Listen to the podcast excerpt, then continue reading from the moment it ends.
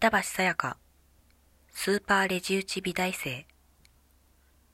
板橋さんは学生生活の中で経験したアルバイトを題材に、エピソードをまとめた一冊の本を制作しました。板橋さんのバイトはスーパーのレジ打ちで、日常生活では馴染みのある職種です。しかし、バイトの話を聞き始めると、意外な出来事や実は知らなかったことが分かってきたり、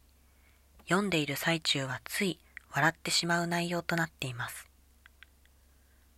ただ単にアルバイトの紹介をするのではなく、芸工大で勉強している板橋さんの目線から、スーパーのアルバイトでの体験を綴るという二段構造が、新たな視点からのバイト紹介として面白みを増していると感じました。本のサイズ感や小回り、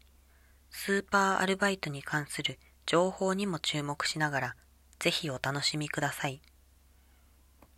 前の人が本を読んでいる際は、レジを待つように足元のシールの上に立って少々お待ちくださいませ。